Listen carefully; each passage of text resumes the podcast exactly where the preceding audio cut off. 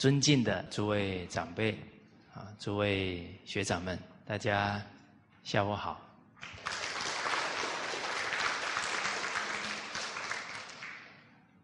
我们接着呢来看啊上上德上道啊的下一句啊，第七十七页。啊是文王啊，啊，第七十七句哈，在三百六十句的三十六页，啊，看大家的反应不大对劲啊，赶紧要找自己的问题，好，好，而这一句呢是在第六册啊七百九十一页啊，啊，我们现在有三百六十句了。啊假如原文呢有注解，我们再看。好，哎，好，好，文王啊向姜太公请教啊治国之道。好，我们看经文。啊，文王曰：“何如而可以为天下？”啊，太公对曰。大概天下，然后能容天下；性盖天下，然后可曰天下；人盖天下，然后可以求天下；恩盖天下，然后王天下；权盖天下。然后可以不失天下，事而不疑，然后天下事，此六者备，然后可以为天下正。好，这一段读完了，大家知道治天下不是容易事了。啊，这个是有真实的德行啊。跟真实的智慧才行。好，我们看到呢，文王非常恭敬的请教太公啊，姜太公先生呢，如何才能够治理天下？啊，我们之前呢也有讲到啊，啊，也是文王啊请教姜太公。啊讲到呢，怎么样呢，才能是一个好的君主啊？啊，结果太公啊，当时候强调到呢，能够让老百姓啊生活无忧，才是好的君主。啊，当时候文王说说的太好了，啊，接着呢，太公补了一句啊：“树善不祥。”你听到好的教诲啊？要马上去做，啊，等着以后做啊，不是很吉祥，啊，文王啊，啊，听完啊，赶紧啊，放这些仓库的粮食啊，来接济呢很需要的老百姓，啊，这是我们之前呢有讲到的一个例子，啊，所以文王是从善如流，好的教诲啊，马上去做。哦好，那我们回想到这个故事啊，我们现在，呃，群书之要三百六十句啊，也讲到七十七句了，啊，我们听了哪一句之后啊，马上就去做，啊，树善不祥啊，哦，学了以后不去做了，这不是很吉祥，为什么呢？不力行，但学文，长浮华，成何人？这七十七句，我们不好好自己来做啊，就会变成我们呢看别人过失的武器了。啊，因为真去做了呢，才知道不容易呀，调伏习气很难呐。越体会，就越不会苛求于人。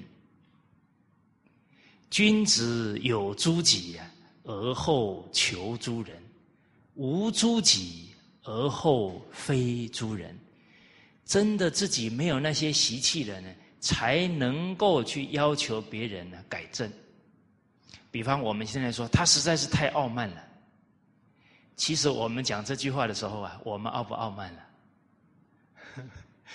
看别人很容易啊，看自己啊真难。而且我们已经习惯了先看别人了，而不是看自己。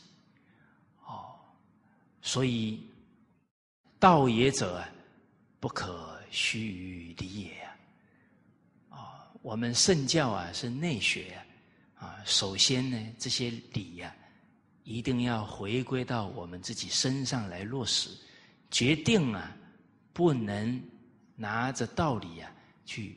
要求别人啊，除非自己真正做到了啊，而真正做到的时候啊，人自然对人厚道，因为他体会过了，他知道改过啊是不容易的事情，得要下真功夫啊才行啊，所以做到的人一定厚道，不苛求于人。啊，还会苛求于人呢？铁定还没做到。啊，这个理呀，我们可以呢，从自身呢，哎，再去啊，体会看看。哦，所以古圣先贤，有一句名言呢，啊，也是立身处世的原理原则，就是严以律己，宽以待人。啊，这个是有君子。圣贤的心境啊，他自然时时啊可以提起这个态度。好，哦，那我们哎学习这些京剧啊，也希望呢能够在我们的修身，在我们的齐家啊，在和睦啊，在团结我们的团队的时候啊，哎可以啊，哎我们从我们自身呢开始做起。啊这个和谐社会啊，从我心做起。首先是调我们这颗心哈，好，确实都离不开正心呢，离不开调心。我们看太公啊，虽在谈治天下的学问，但谈出来的都是一个人呢心性的修养是关键。哦，我们看到第一句讲到的“大概天下，然后能容天下”。这个“大”呢，主要啊是指度量，它的度量啊大到足以呢涵盖天下。这个起心动念呢，能为天下着想。啊，哎，天下人的过失啊，他都能够包容。尤其这个时代，啊，《三字经》当中有一句话呢，提到啊，人不学不知义。哦，《礼记学记》讲呢，人不学不知道。所以人要明道义啊，必须透过学习经典。哦，而不是只有学习哦。学习，假如是学知识，那他的德行不一定能够很好的提升。哦，而且学知识啊，学多了呢，哎，他学历高，他觉得自己了不起，哇！一觉得自己了不起啊，那他的道德啊就在往下降了。哦所以，真实的学问呢，不是积累知识，啊，而是在自己的这个心地当中啊，啊，下功夫啊，来把习气去掉。哦，好，所以我们看到呢，啊，《三字经》。啊跟《礼记》这一段话，啊，人不学不知道，人不学不知义。我们能背出来，它是一句知识。而这一句话呢，给了我们自己的人生呢什么样的指导？哦，哎，我读了这句话，我的心态有什么变化？啊，只要用心去感受这一句话，自己的心就开始变化了。啊，哎，这句话告诉我们：人假如不学经典。他是不知道怎么做人的，哎，从我们自己自身来讲，哎，怎么为人子，怎么为人父，哎，我们学过多少经典的道理啊？怎么为人夫，怎怎么为人妻？啊，我们假如觉得这两句京剧啊非常有道理，我们真的体会到了。那我们认真努力的学习啊，就不用人家催了。我们想不想当一个不懂道义的人，不懂是非善恶的人？我们不想。哦，所以怎么让自己呢能懂道义？赶紧学习经教。哦，这个就是人不学不知道啊。给我们的启示了，哦，所以我们学习，假如还要人家去催促，啊，代表这一句话我们没有体悟到，我们还不觉得我们对这些道义、这些道理啊不了解，哦，好，这个是对自身来讲。因为人之不足了，他就会赶紧啊去努力啊去提升了。而这一句话对于我们在与他人相处也是很好的启示。因为现在的人，甚至包含上一辈的人，这两三代人，对于我们传统的经典呢。涉略深入都有限，所以他没有好好学过，他不懂啊，叫正常啊。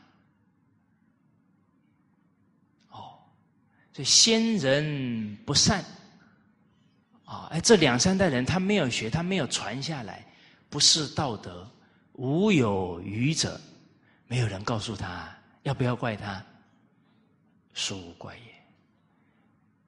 啊，人不学不知道，人不学不知义。这两句我们领纳在心上了，对人不会去指责他不懂，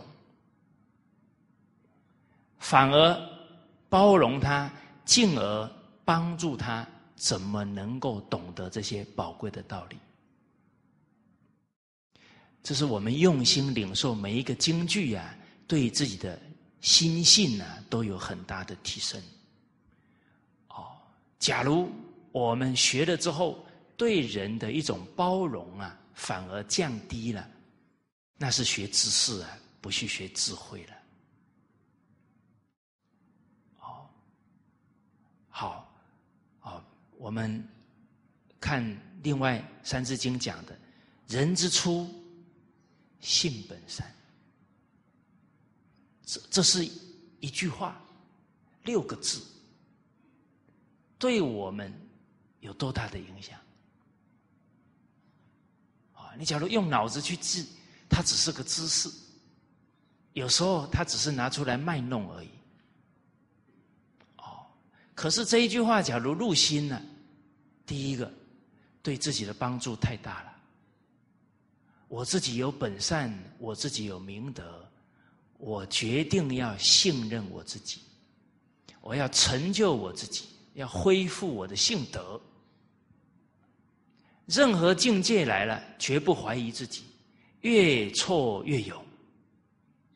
哇，那这句话给我们多大的能量啊！诸位学长有没有经验哈？遇到一个境界啊，啊，也知道这个念头不对，就不知道要找哪一句话，赶紧来转这个当下的。情绪有没有这个情况？哦，嗯，赶快赶快，现在要拿哪一句出来，把它调服掉。哦，有时候啊，太多句哈，反而临时不知道拿哪一句。哎，这一句不错，人之初，性本善。啊，你不怀疑自己了？哎，当别人有恶劣的行为，你想到这一句，啊，他还是有本善。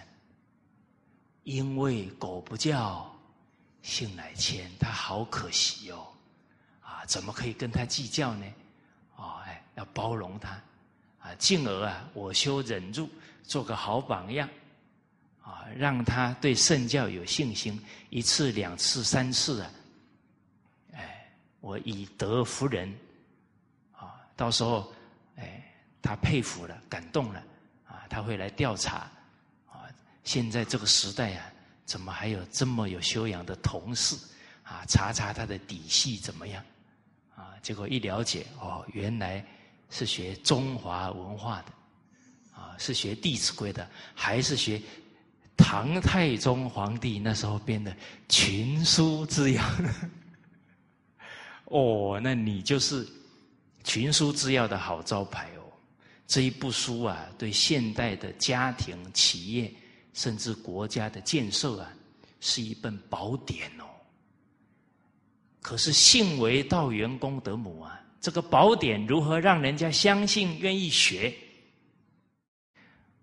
那这个个人、家庭、团体啊，都要有用。学群书之要的榜样出来，哦，才能给人家起这个信心哦。好，哦，所以我们在修学的过程呢，啊，这情绪习气起现前呢是非常正常的，但不怕念起啊，只怕觉迟。好，我们用这些理智的教诲啊。来调服我们的情执，啊，以理则情，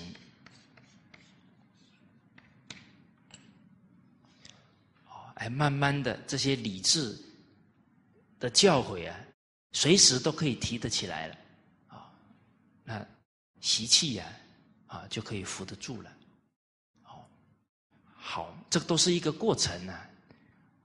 不可能是一触可及的，啊，所以对自己呀也要有耐性，啊，不要常常跟自己生气呀，啊，捶胸顿足了。完了，有些人学了之后自己没做到，还拿手去打墙壁啊，哇！我是真的是遇到这样的朋友哈，啊，打墙壁啊叫罪加一等。为什么身体发肤 受之物？哦哦，所以当下转过来呀，就对了。而这一句“人之初，性本善”呢，在我们否定自己、怀疑自己的时候，要赶紧提起来。而这一句我们能领纳在心上了，我们对任何人也不怀疑他有本善。而当一个人有错误的行为的时候，你相信他有本善，你看到他错误的行为，只会不忍心、怜惜。哦，就好像一个人本有可以做圣人的德行，他现在在那里糟蹋自己，在那里为非作歹，我们怎么会不惋惜呢？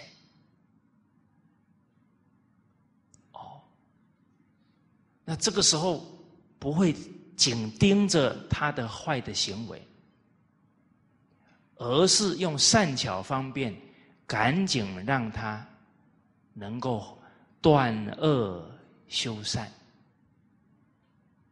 我们为什么对人家作恶啊，不能心平气和对待他，甚至于不能去爱护他？因为我们呢执着在他错误的行为，觉得说。这个人就是这样了，就对他有成见了，一看到他就不舒服，就不顺眼，根本不相信他是本善的，他能做圣贤，完全不相信了。所以一盯着他的不好看哦，哇，就起化学作用了。什么化学作用？越看越大，越看越多，啊，最后就好像他什么都不是。哦，我曾经遇到一位女士啊，她亲自给我讲的，啊，她说刚好啊，在有一次啊。啊，我们讲到这个夫妻相处啊，结果啊，我举到我到珠海去的一个例子，我说只看对方的优点啊，只看另一半的优点呢，不看他的缺点。我讲到这里啊，这个东北的女士啊，她说她马上起了个念头，没有优点。结果刚她起这个。念头的时候，我马上说：“珠海那个女士说没有优点，刚好跟她想的一模一样。”她吓了一跳。结果她很难得啊，她也很有例行的态度啊。她回去啊，就把一张纸拿出来呢，写她先生的优点跟缺点。哦，他冷静下来。结果他说：“他写优点呢，哎，越写越多。”好一阵子看不到了，啊，所以不是先生的问题，是自己眼睛的问题啊。其实不是眼睛的问题，是心态的问题。啊，所以不是风动，也不是翻动啊，是我们仁者自己的心动了。结果他优点写了不少，啊，接着呢写缺点。后来啊，他只写了一条，啊，哪一条呢？他说：“先生赚钱太少。”我说：“这哪算缺点？” 哎，一个人的他的财富啊，福气呀，他有时节因缘的，只要他心地善良，他迟早会有福报。别急。哦而这个太太是祝夫成德啊，哦，相夫教子啊，怎么会去嫌他钱赚的少呢？是吧？这个心态也不对啦，啊，所以写缺点就写这一条，哦，最后他就感觉到，哎，人呢盯着别人的缺点之后啊，他会一直扩大，一直扩大到把自己的双眼都遮蔽住了。哦，好，啊所以，我们假如处处用心呢，哎，刚刚听了这个女士的故事啊，啊，那我们面对身边有缘的亲戚朋友啊，也要用只看他的优点，啊，不要看他的缺点，啊，这个不要看呢，就是不要盯着看，不要放心上，而不是不知道哦。啊，这个是一个重点啊，是有感应的哈，提醒大家这一点很重要。哎，你连是非善恶都分辨不了，那不越越学越钝啊？是看得很清楚，但是看到的时候都是怜悯心，都是慈悲心，都是帮助他的道义之心，就对了。哦，好。所以我们又看回来呀，这个京剧呀，度量。啊，想起了啊，先人不善，不是道德，无有愚者，殊无怪也啊。别人没学呀，要包容，要帮助他。这一句话领纳在心上了，天底下决定没有我不能包容的人。这个才是这句话真正领纳在心上了。没学你还怪他，这太苛刻了。哎，现在又有一个情况了，他学很久了呢，还这样，有没有道理？好，听起来有道理。事实上，你再细细想想，他真学了吗？他真明白了吗？真明白的人还肯糟蹋自己，随顺习气吗？还随顺习气的，就是没有真学明白的人嘛？是不是？哎，一个没学的人比较严重，还是学了以后不明白，还以为自己明白的人严重？哪个人更更难、更难学习、更难提升？学了以为自己明白的人更危险，他更难度度帮助他。拜托啊！我都学了五年，我十年了，我有什么不知道的？他更可怜呐，他更不明理呀，他掉到一个更深的深渊呐。你假如是爱护他，你怎么可能去指责他呢？哦我曾经遇到一位长者啊，大我一倍啊，比我父亲年纪还大。他说：“我跟你说啊，我三十多年前就听师长讲经了，没有一部我没听过的啦。只要你说得出来啊。”哎呀，我们听了之后替他捏把冷汗呢。但是谁还能？帮助他不容易呢。第一个，我给他讲两句。我在盐比你在米更加多，我吃的盐比你吃的米还多，你还给我讲？他比我父亲的年龄还大。哦，所以其实我们看到呢，有学习几年的人。反而他的执着在增长啊！你不止不能跟他计较，哦，你还要善巧方便啊，甚至于啊，督促自己啊，做到让他佩服，你帮助他的缘就成熟了。哎，你能遇到他，就是跟他有缘呐！啊，圣贤之道啊，不舍一人呐，要这个慈悲慈悯的心啊。哦哎，今天你身边有一个人，啊，常常见面，你又帮不了他，难不难过？难过啊！决定帮得了。天下无不可化之人，但恐诚心未至。我们的真诚心还没现前，精诚所至。金石为开，可是真诚要现前，我们得贪嗔痴要对峙才有可能呢。天下无不可成之事啊，只怕愿力不坚。我们这颗愿心啊，啊，这颗爱心不能保持。哦，好，好，我们看到这句“大概天下”现在的状态。有没有天底下没有我不能包容的人？哎，讲到这里，你们怎么一点笑容都没有？哎，刚刚那一段话有吞进去的话，应该会马上相由心生啊！还是这一句话到嘴巴，我考虑一下吞不吞？哦，你比方。我也有遇过一个太太，啊，她讲到她先生就气了。他说：“他都四十几岁了，连这个都不懂。”哎，这句话有没有道理？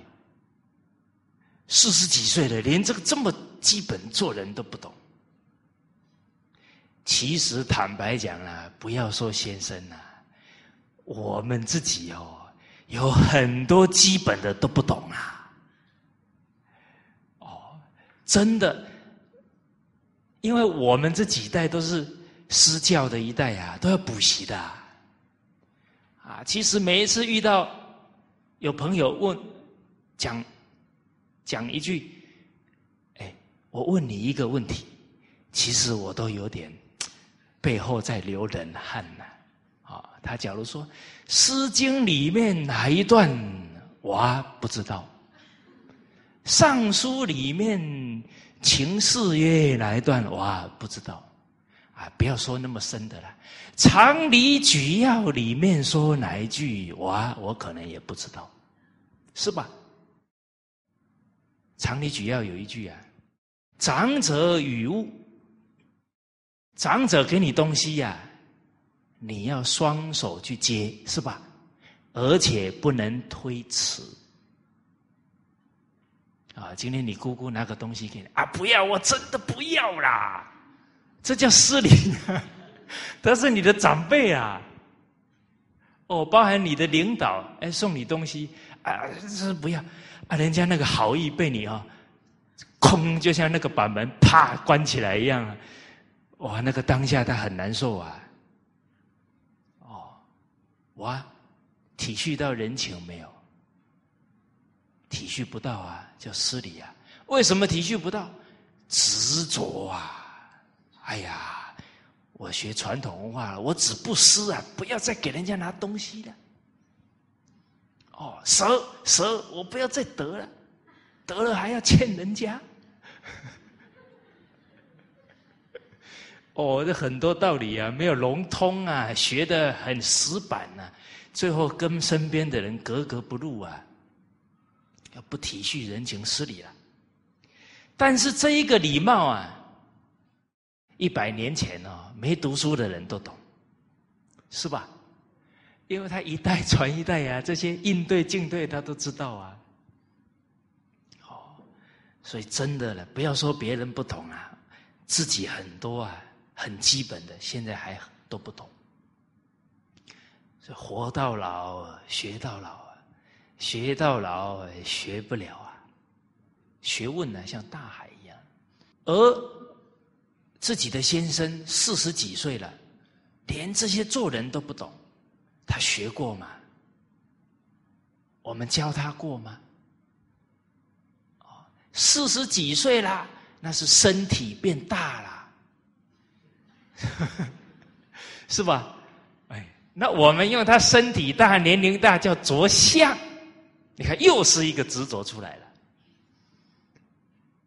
啊！所以这个我执啊，真的是无所不在呀！啊，一跟人家起情绪、起对立了，不是别人的问题啊，是我们的我执又在作祟了。啊，四十几岁的人连那些都不懂，是很可怜的啦！啊，三才者，天地人呐，得了个。万物之灵的人生，活到四十几岁，连这个基本的都不懂，很可怜呢。啊，领妻成道，祝夫成德是本分呐，不是去挑剔呀。哦，哎，那是提起责任还是指责啊？一念之间呢，就差很多了。哦，好，那我们现在啊，有这个度量了。啊说，然后啊，能容天下，哦，有这样的度量了，就能够包容天下的人呢。哦，接着讲呢，性盖天下，然后可以约天下。啊，这个约啊，约束，这个约啊，约束不是坏事哦。你一个家庭要不要有家规？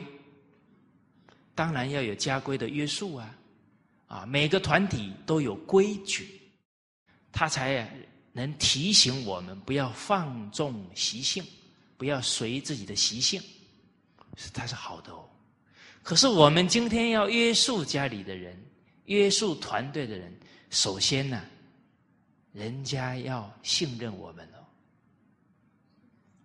啊，你的威信要够哦。哦，比方父母教孩子说你要懂得孝顺，结果孩子马上起个念头啊，你对爷爷这么不好，还叫我孝顺？哎，你我们在孩子心目当中就没有信信了，信任不够了。君子信而后见，相信以后你才能劝谏他。啊，你才能引导教导他。没有这个性的基础，父母也很难教孩子，领导也很难教下属。老师也很难教学生。哦，那这个信怎么建立呢？哦，你看，我们对道理啊，体会到了，进一步怎么落实？哎，既然信用那么重要，那我们怎么提升我我们在有缘人心中的这份信任呢？首先第一个德行要提升呢，这样你才有威信呢，叫道德之威啊。因为有德行而形成的一种威信，人家打从内心啊佩服你。哎，这个很有意思哦。一个可能是作奸犯科的人。面对一个有德行的人，他还是很佩服他哦。人之初，性本善哦。他虽然自己有造恶哦，可是遇到真有德行的人，他还是生惭愧心哦。哦，所以人不能被我们感动，哎，我们反思，哎，我们的诚、真诚、德行不够啊。所以第一个要取得人家的信任。要提升自己的德行，这个信任不是要来的哦，啊，信任是自然感召来的哦。哎，我们有没有曾经对人家说：“你怎么不信任我？”有没有讲过这样的话？啊啊，讲这句话要干什么？要把信任抢过来吗？啊？啊，诸位学长，我们现在想一想啊，我们现在对我们一个亲戚朋友说：“你有什么不信任我？”啊，你要人家接什么？好，我信任你。那不是自欺欺人是吧？而且当下大家冷静去看，当我们把这句话讲出去的时候，第一个，我们的心。是什么状态？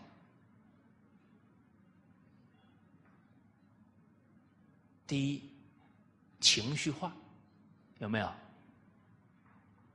动了，情绪是嗔恨呐，一念嗔兴起，火烧功德林啊！好，第一个情绪嗔恨起来了，自己没看到啊，还觉得理直气壮。傲慢跟着起来了，哇！你看哦，再来什么贪欲、控制、要求出来了。讲这句话的目的，要求你要信任我啊，是吧？哇！你看，我们有时候习气崩崩崩的时候，还觉得是自己对，对方不对。所以修道的路上啊，要能自知啊。不自欺呀，真不是件容易的事情。除非你时时能善观己心。请问大家翻开《论语》，翻开四书，有哪一句话说去跟别人要信用的？奇怪了，四书一句都没有啊！怎么我们说出来的话，想的念头都是这一些？那经典还是经典呢？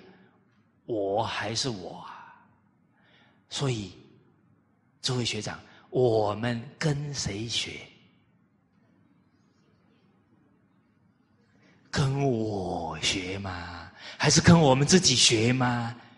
然后明明说话做事都是顺着自己的直走，然后还要把经典搬出来当我们的借口，明明就是要去控制别人哦。然后都说经典说应该怎么样哦？经典说是说给我们听的啦，不是抓住机会拿经典去压别人的啦。你看，我们不关自己心里面的控制占有，经典拿来了，还是变成我们随顺习气的工具而已。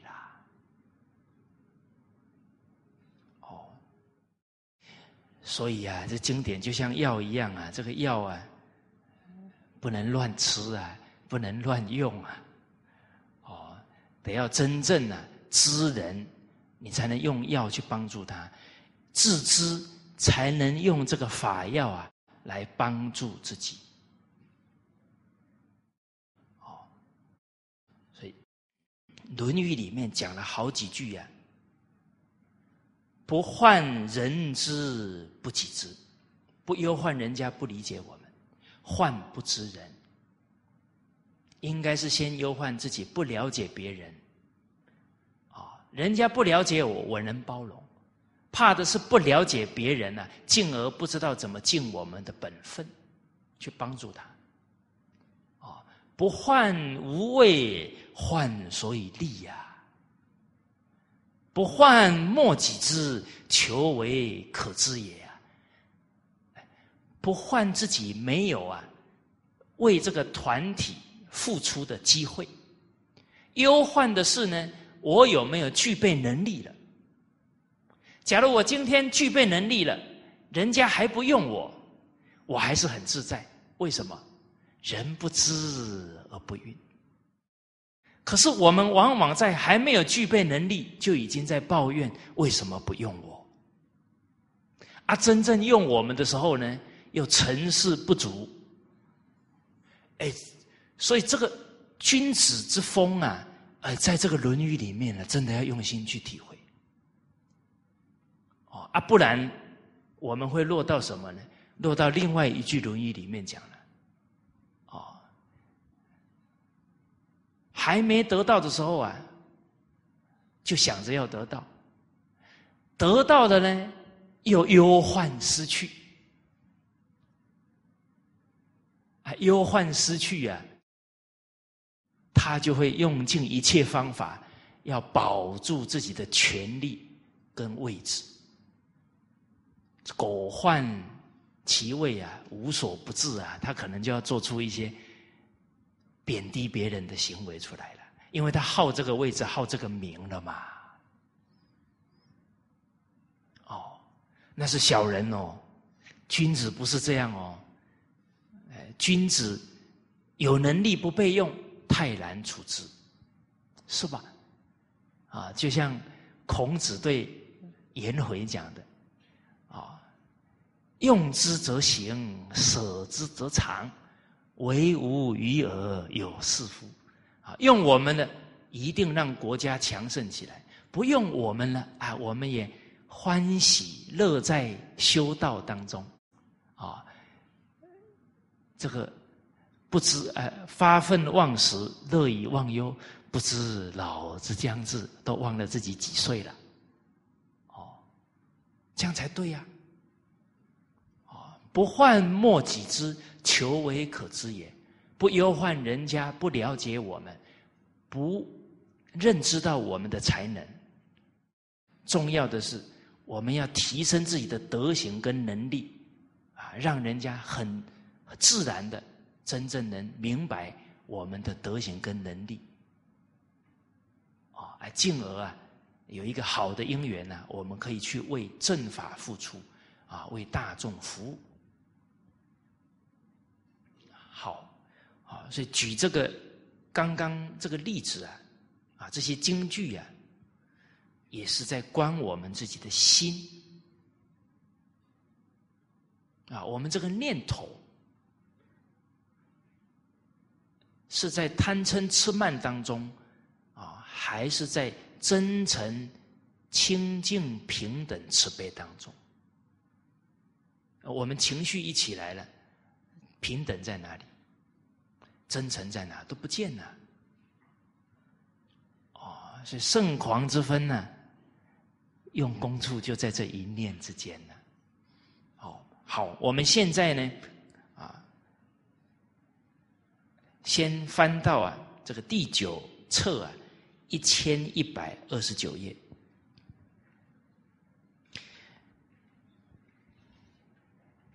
一千一百。二十九页，我们接着呢看讨论呢，要让人信任。第一个我们要有德行，要有能力，让人信任。第二个啊，要付出。啊，哎，你一付出了，他感受到你的善意、你的慈爱，他就信任你了。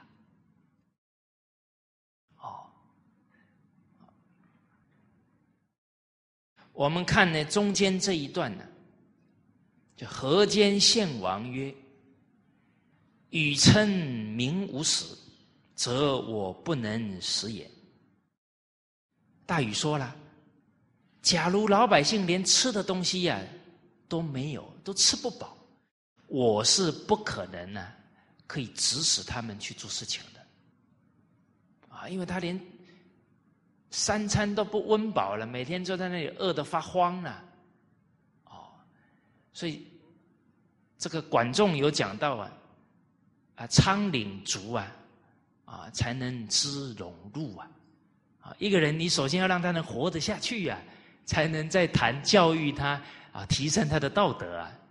哦，哦，所以大禹讲到的呢，今天我们没有去顾及到老百姓的生活，只是想到呢啊，自己想做什么，想建立什么工业，这样子呢，功成而不利于民，做这一个事业呀。对老百姓没有什么大的利益，那我也很难呢去劝导老百姓啊，啊，来鼓励老百姓呢来做这个事情了，啊，所以故疏河而导之，凿江通于九派，洒五湖而定东海，民亦劳矣。然而不愿苦者。利归于民也。大禹那个时候啊，啊治水啊相当不容易啊，疏通黄河水道，啊，然后开凿长江这些支流，啊，让长江这个主流啊能流到这些支流上啊，不至于造成太大的水患。哦，啊，那整治啊这些湖泊，啊，让水啊。都很平稳啊，流到东海去，而这一些工程都这么大，老百姓非常的辛劳，却没有人喊苦喊累。为什么？因为整个治水的过程当中，啊，都把这个水啊导引到灌溉上面去用，哦，让老百姓的整个农耕呢更顺利。他有这个丰收了，他觉得我们这个天子啊所做的一切呢，都是为了我们的生活而努力。哦，包含治水啊，那个水患一来啊，可能老百姓一年的努力啊就化为乌有了。哦，您看现在哦，像泰国，哇，那前一阵子下雨啊，整个国土四分之三。都被水给淹掉了，啊！今年可能减产的稻米产量啊，三百五十万吨呐！哦，所以能把水利治理好啊，你看对老百姓的生活有多大的帮助啊！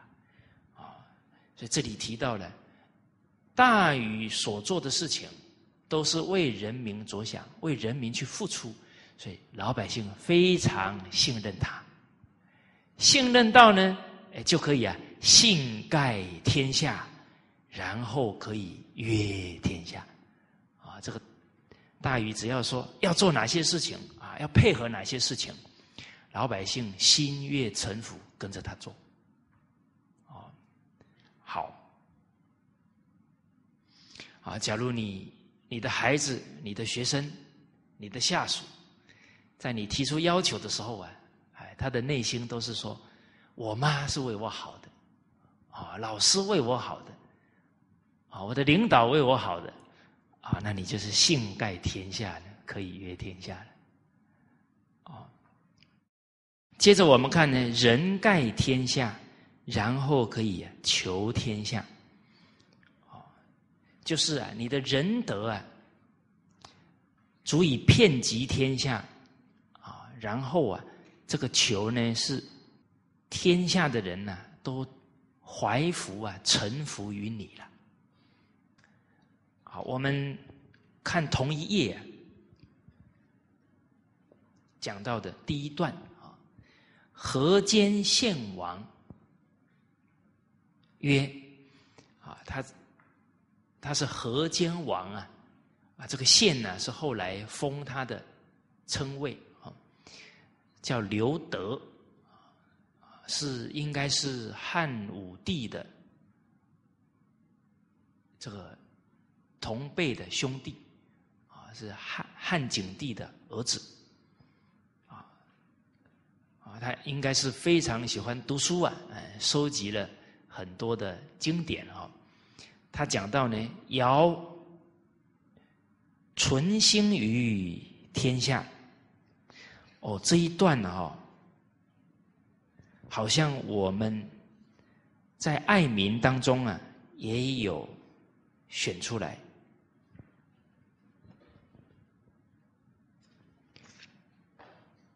大家可以啊看这个群书三百六十句啊的一百一十页。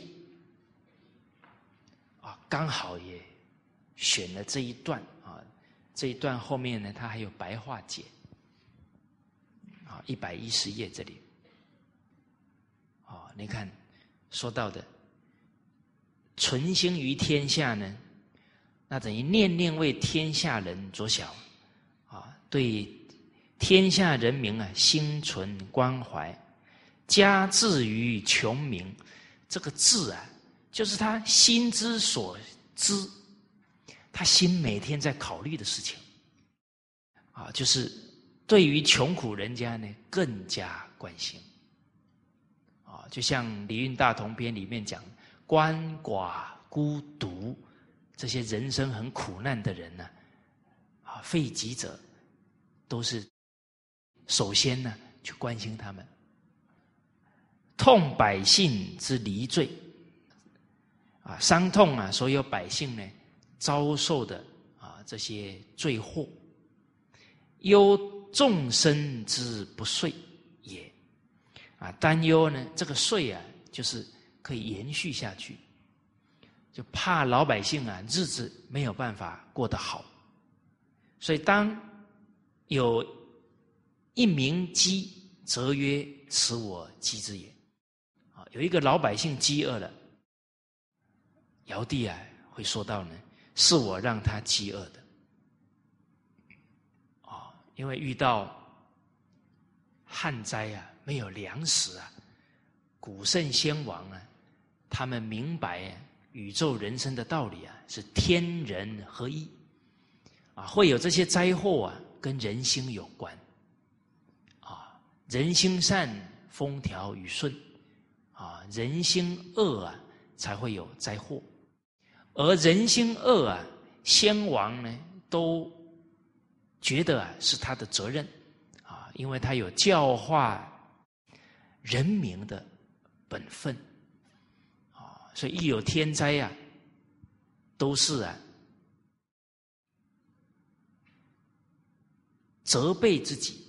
啊，反省自己，所以历代啊都有设天坛呐，啊，就是天子、皇帝呀，啊，向天啊祈求啊，向天呢认错啊，都是在天坛举行的，啊，而他一个天子有这样的胸怀啊，老百姓看了呢也很感动，很佩服啊，啊，进而呢效法他。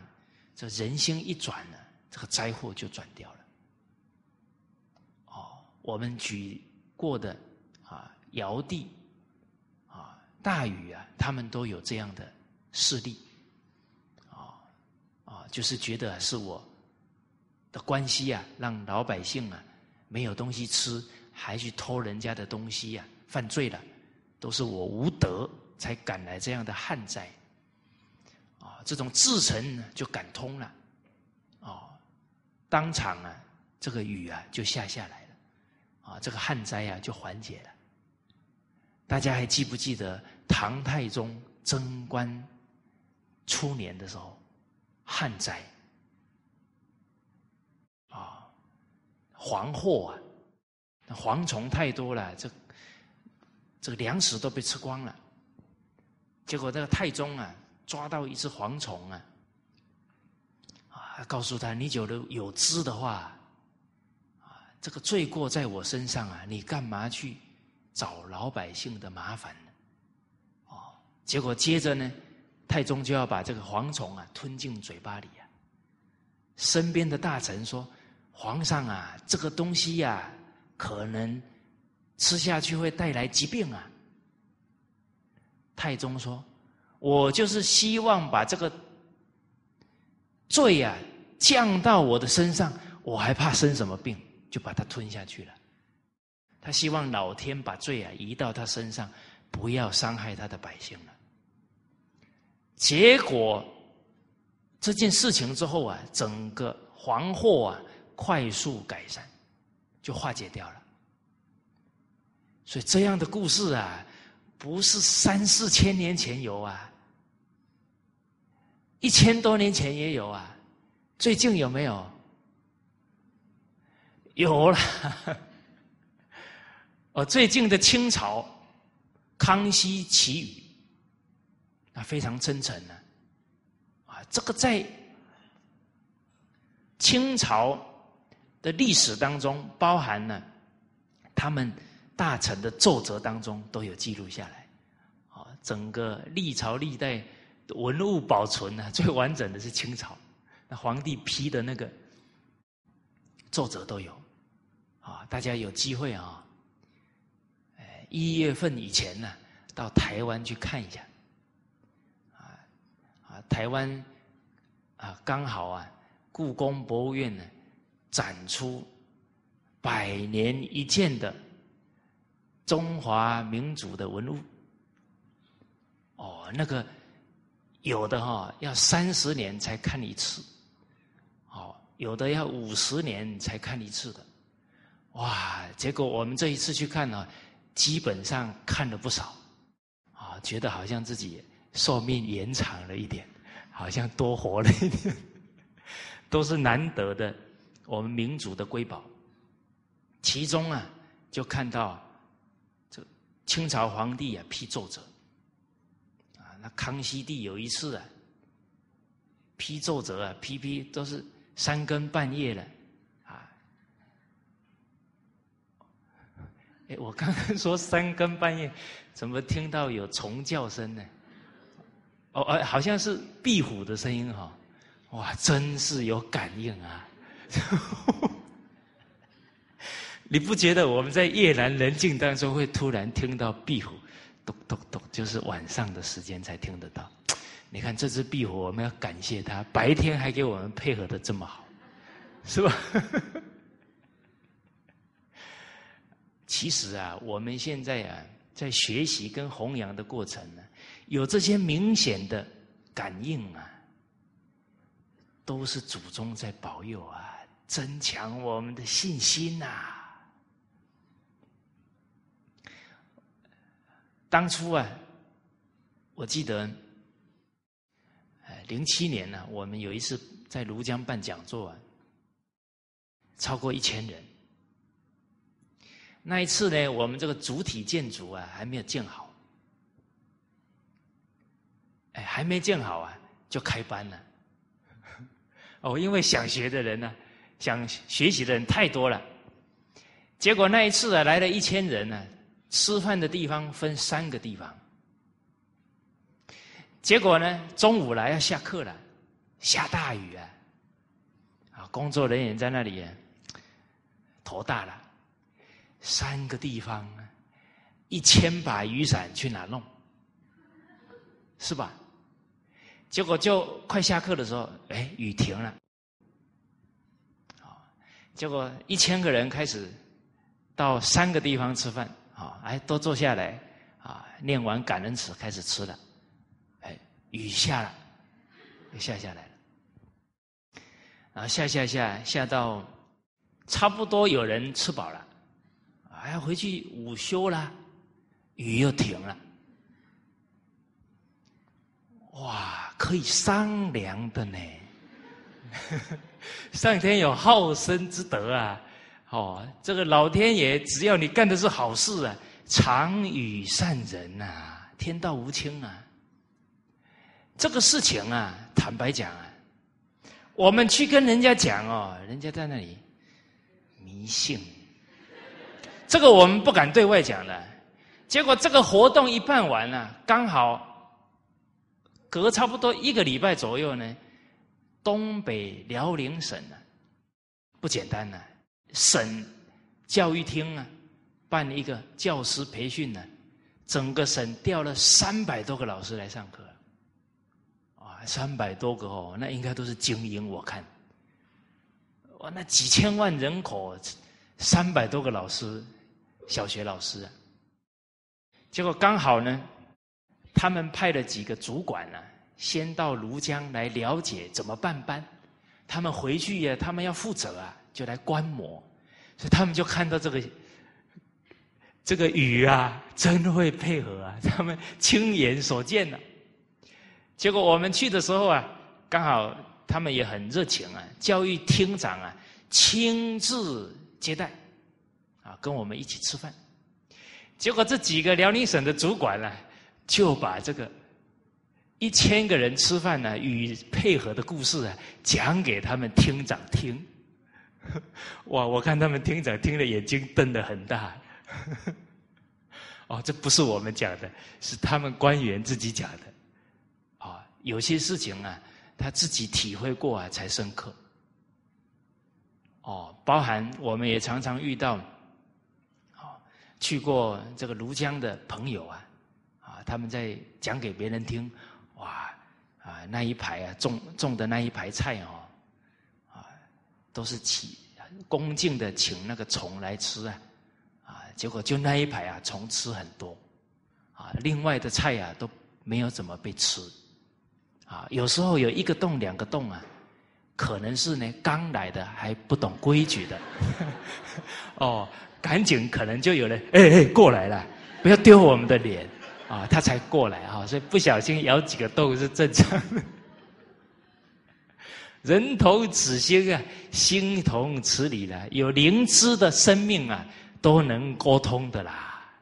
而这个例子啊，坦白讲，现在各地啊，不知道多少地方都印证了。啊，所以对这个天人合一啊，老天大自然跟人心是相应的，我们整个。中心的同仁呢？哪一个部门的人信心最够呢？啊，你们一定猜不到，不是教学组的人，是农业部的人。为什么农业部的人信心最多？因为他二十九亩地很大，有时候你种玉米啊，种花生啊，你光人力去浇根本来不及啊，浇不了啊，面积太大了。可是每一次这种大规模的种植，老天爷一定下雨，没有一次不下的。为什么老天爷要一定要下？现在的人类用农药、用化肥，已经每天杀害了无数的生命了，已经让我们的下一代可能没有地可以种了，物种都要灭绝了。这么严重的事情啊！我们这些人肯恢复传统农耕，肯不要再杀害这些生命，哪有老天爷不垂爱的道理呀？哦，所以他们是信心坚定啊，苍天有眼呐。哦，好，哦，怎么故事讲的这么远啊？哦，所以我们再回来看这个尧帝啊。这些古圣先王啊，他们人生都印证了这一点啊，包含太唐太宗皇帝啊，康熙皇帝啊，以至于啊，我们云南省呢的政府啊，非常支持传统文化的复兴啊。我是亲自听到一个官员呢，他们那个地方啊，好长一段时间没有下雨了。结果呢，他算是大官，他亲自啊到了那个小地方去祭孔，所以那一天一祭完，就下雨了。天底下哪有这么多巧合的事情？哦，我又想起一个故事了。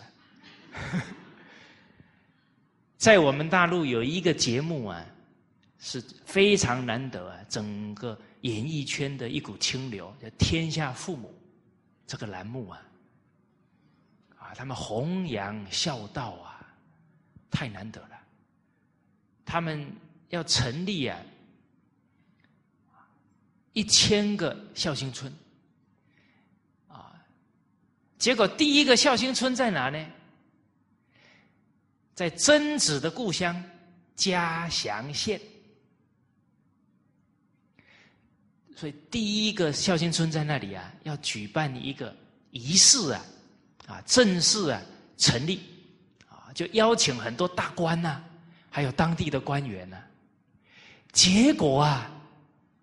前一两天唰唰雨下的很大，然后又报道连续下雨，怎么办？改日期，说不能改啊！那些大官哪有你还可以改时间的道理呢？没办法，一定要举办了。啊，结果举办当天下雨，到时间差不多要开始了，雨停了。停了以后，赶紧进行仪式，啊，进行了半个小时，都没下雨。好，半个小时之后，拍纪念照，啊，所有的人排在那里欢欢喜喜，咔照下去，唰，开始下雨了。这个是负责人呢，啊，这个吕导啊，亲自给我讲，他们亲自遇到的事情。啊我们庐江的老师啊，啊，有有一年呢，下乡啊，给老人啊搬啊，给他们送啊敬老金啊，啊，七十岁以上的，就当时候新闻也是说连续下雨，哎，下雨的话，我们到了这个村落里面呢，这个老人。地上都是泥泞啊，老人不好走路啊，就很不方便老人了。结果我们一下乡啊，连续三四天都没下雨，可是那个新闻报道每天都说庐江会下雨，啊，而且百分之百会下雨，然后都没有下，好几天都没有下，大家都非常吃惊哦。结果一结束了，又下了好几天雨。啊，把该下的又补回来了。可是哦，还是很有感应啊。但是呢，这个雨神呢，他也要交差，该下的还得下完。可是啊，他们是很通人情的。这么重要的事啊，敬老尊贤呐，这是我民族的美重要的美德啊，一定要随喜，一定要配合。哦所以，人真正都明白这些道理了。面对家庭，面对整个社会，甚至天灾，都知道啊，从心地下手啊，啊，心转了，境界就跟着转了。哦，所以现在这些话呢，我们呢，也可以用科学的证明啊，告诉他人。啊，现在科学家啊，最近出的一本书啊，叫《念力的秘密》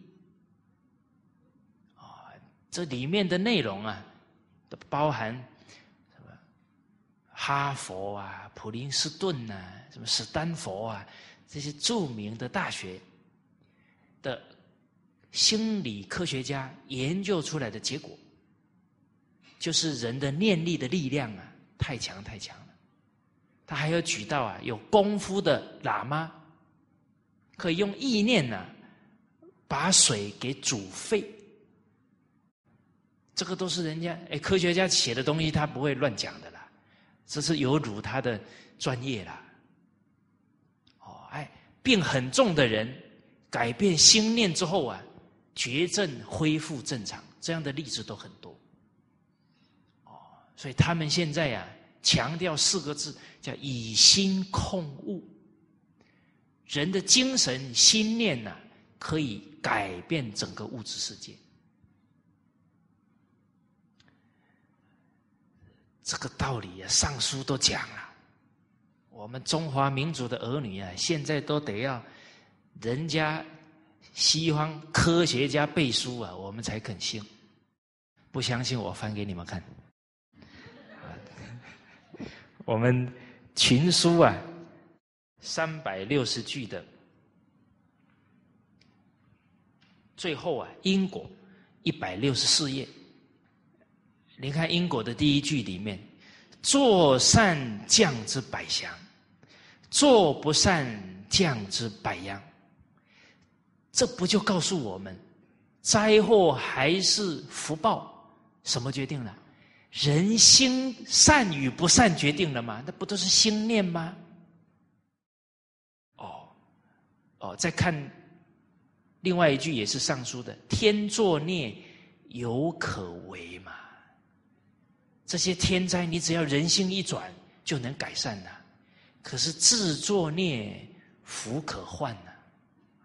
你自己不认错了，还继续造孽呢，那这个灾祸就很难避免了，很难逃脱了。哦，所以老看到这些京剧啊，老祖宗对我们。这个无尽的慈爱呀，我们得要好好珍惜这些啊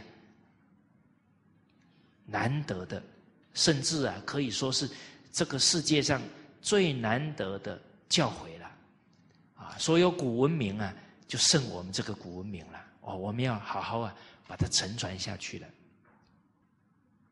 接着说呢，有一名寒呢，则曰：“此我寒之也。”啊假如有一个人寒冷了，啊，就会觉得是我造成他的寒冷。所以古圣先王啊，他知道呢，资源是有限的，不可以糟蹋。糟蹋了，其实就是让老百姓啊没东西吃，没衣服穿。啊，所以大禹，您看他穿的、吃的都非常节省，都用在呀。造福于老百姓的生活，这叫圣王啊！好，所以我们之前也讲到啊，不丹的总统，结婚呢，人生只有一件事情啊，啊，一次这样的大事啊，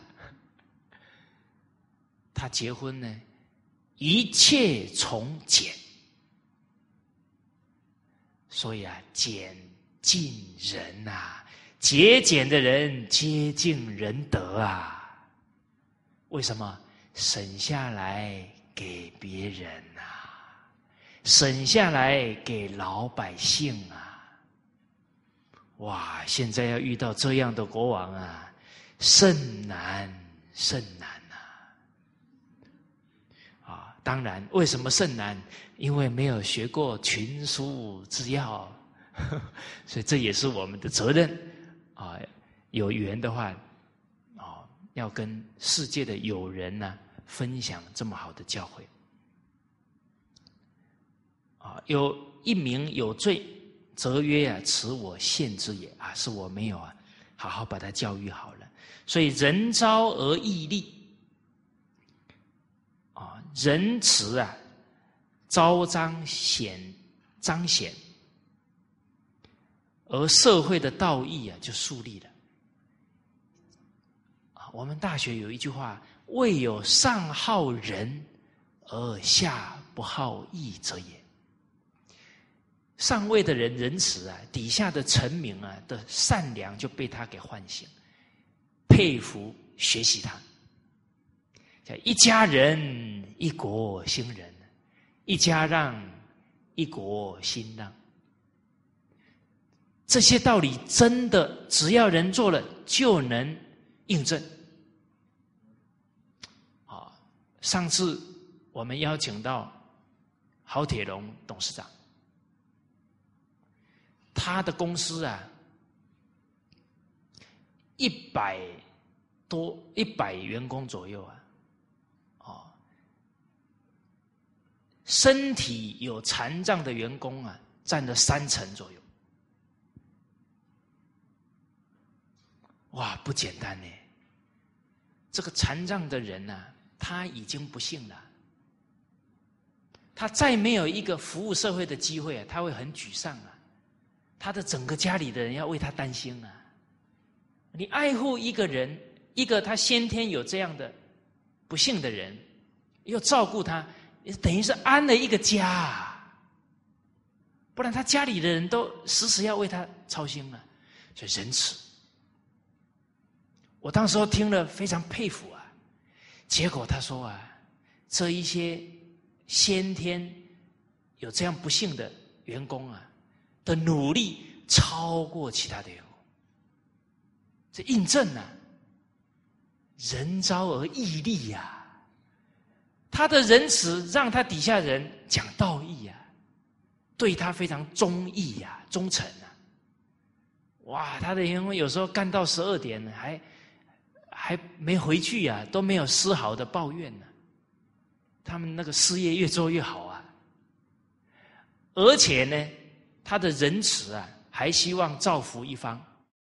他们单位办了很多场幸福人生讲座啊，他们的高级主管呢来做义工啊，哎，是不是都人招而义利啊？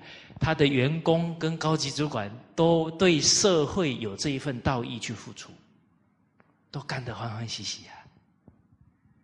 啊，所以尧帝可以印证，我们现在这个时代的领导者，不管你在哪一个行业，甚至你的家庭，你自己的仁慈培养出的来孩子，一定是对社会有道义的。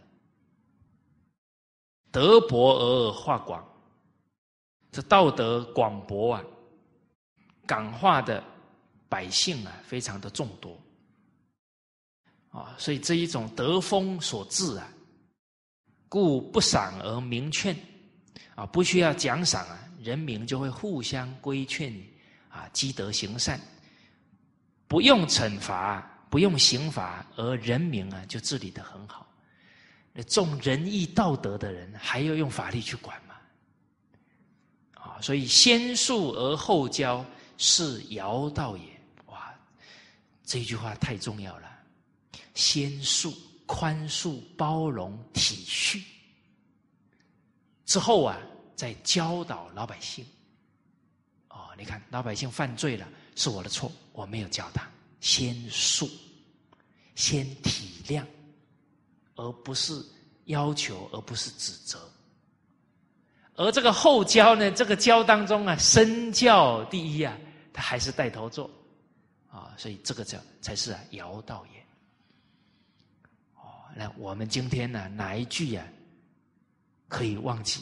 这一句呀，要念念不忘啊！用在家庭啊，用在我们的企业团体当中啊，先恕、宽恕、体恤。您看这个数字，如其心呢？推己及人，人积己积，人逆己逆，感同身受。就对了，所以有这样的仁慈啊，那一定啊，啊，我们翻回三十六页，那一定是人盖天下，然后可以求天下的，天下的人都非常臣服，甚至效法这个天子君王了。我们再看另外一个事例啊，是在第七页九百五十五页。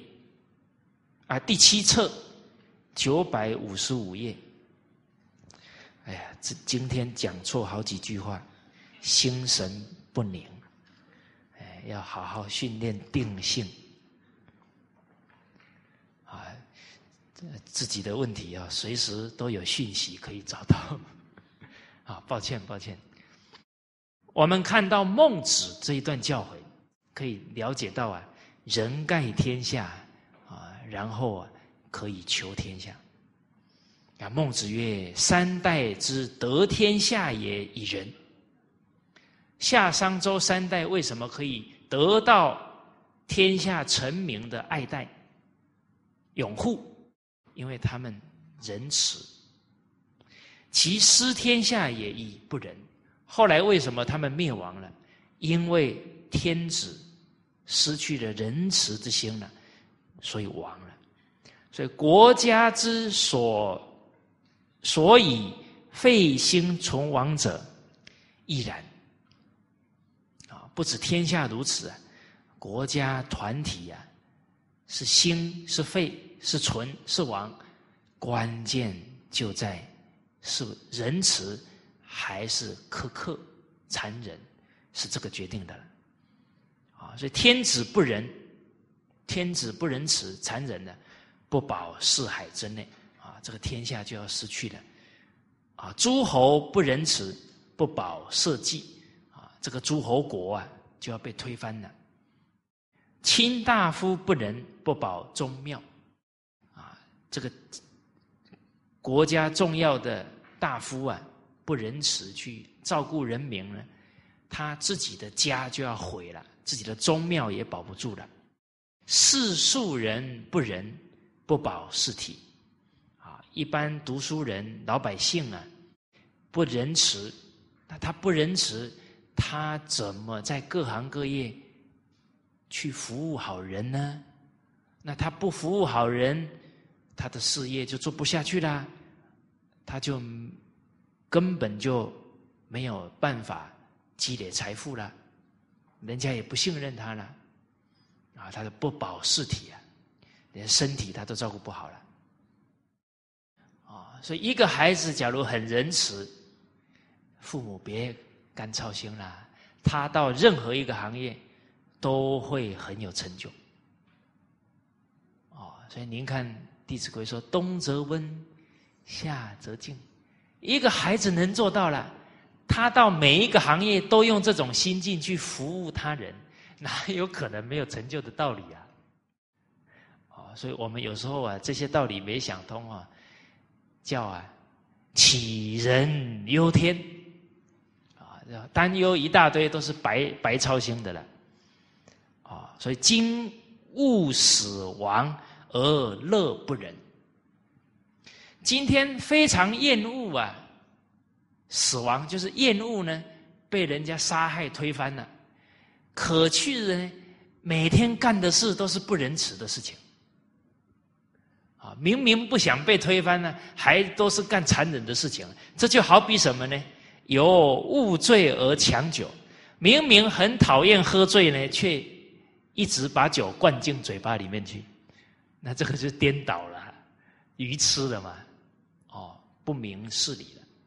好，啊，这个是孟子的这段话呢，也印证了啊这一段。接着我们看下一句讲的呢。恩盖天下，然后可以啊望天下，啊，恩惠足以遍及天下，然后才能呢统领天下，啊，你施恩惠了，人民下属啊啊跟你是啊同心同德啊，你就很好啊，可以带领他们了。好，我们看呢。一千一百三十三页，啊，第九册，啊，提到的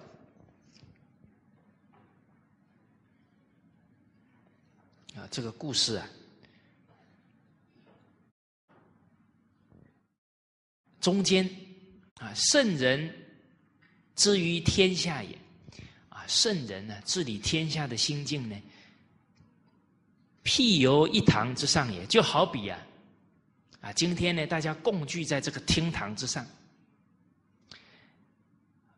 今有满堂饮酒者啊，这整个厅堂啊，大家在喝酒，啊，在欢聚啊，啊，畅饮，有一人独索然向隅而泣，啊，所有的人都在欢喜的喝酒，只有一个人躲在墙角流眼泪。则一堂之人皆不乐矣，啊！这一堂的人发现了呢，通通很不忍心，啊，不继续玩乐了，啊，欢不继续欢乐了，好。圣人之于天下也，就像这个情况一样啊，譬有一堂之上，啊，啊，圣人关怀天下的老百姓呢，就像这个比喻一样啊，只要有一人不得其所者，他没有生活的好啊，没有能安稳过日子，那他就会非常的关心他啊，去啊关怀爱护他的情况。哦大家感受感受这个情况哦，就是呢，圣人的心非常细腻，他不会说哇，你看都很好了，好，他是注意到每一个人民，体恤到每一个人都照顾得到。那你看那个小老百姓都被他给体恤照顾到，你说那老百姓的心里有多大的感动啊？深深记住啊，这个君王的恩德啊！哦，我们也听到很多感人的事迹哦啊，像在大陆，我们温总理过年哎，有时候在在那个下水道里面呢，啊，除夕啊，到下水道啊，去给这个下水道工人拜年呢。哦，去给这些基层的工人拜年呢，慰问他们呢。你说他老百姓这一辈子会忘了这件事吗？啊，我看呢，他只要遇到人，一定都是先讲这一句话，他感动至深呐。哦，所以在恩盖天下，然后可以王天下了。哦，而且这个感更感人在哪里呢？他的仁慈，他的施恩德，感动到其他的臣民，也都会去体恤别人。哦，哎，有一个人在那里哭泣了，不只是这个主人去关心了，其他的人都主动去关心。这尧帝做到了，啊，大禹赞叹呐，尧舜那个时候的老百姓是以尧舜的心为他们的存心。哦，所以这个。只要有一个人没有被体恤到了，他都觉得是他的过失了，忽忽略了，啊，所以择孝子不敢以其物见敬也，就是只要有人还没有被照顾啊，还心里很难过的时候呢，啊，就不会啊先这个庆祝，啊，不会呢在啊孝子来给父亲啊哈。给这个主人呢送礼，大家不会先做那个动作，会先做哪个动作？先去照顾、照顾、安抚好那个伤心的人。哦，我读到这里觉得哦，这样的圣王哦，带出来的臣民哦，个个都是慈悲为怀，很敏锐。哦，啊，假如是那一些。骄奢淫逸啊，都是纵容自己的欲望的君王带出来的底下的官员哦，那都是这个奴，等于是残害老百姓啊，他们都不觉得怎么样的了。哦，所以您看这个仁慈、残暴啊，所带出带出来的整个国家风气啊，那差别是非常大的。好，那我们。的孩子跟学生、跟下属，能不能时时能体恤到身边人的需要或者他的难过呢？哇！假如团队的人都能有这个能力哦，那这个团队啊，一定会兴旺起来。为什么？天时不如地利，地利不如人和。彼此都关怀照顾啊，彼此都念着彼此的恩，啊，那都是一心一德啊，迈向共同的目标使命。哦，所以这个人和啊，都要从仁慈，都要从施恩呢，啊，都要从啊这个包容度量啊开始做起来。好。那这一节课啊，先跟大家交流到这里。好，谢谢大家。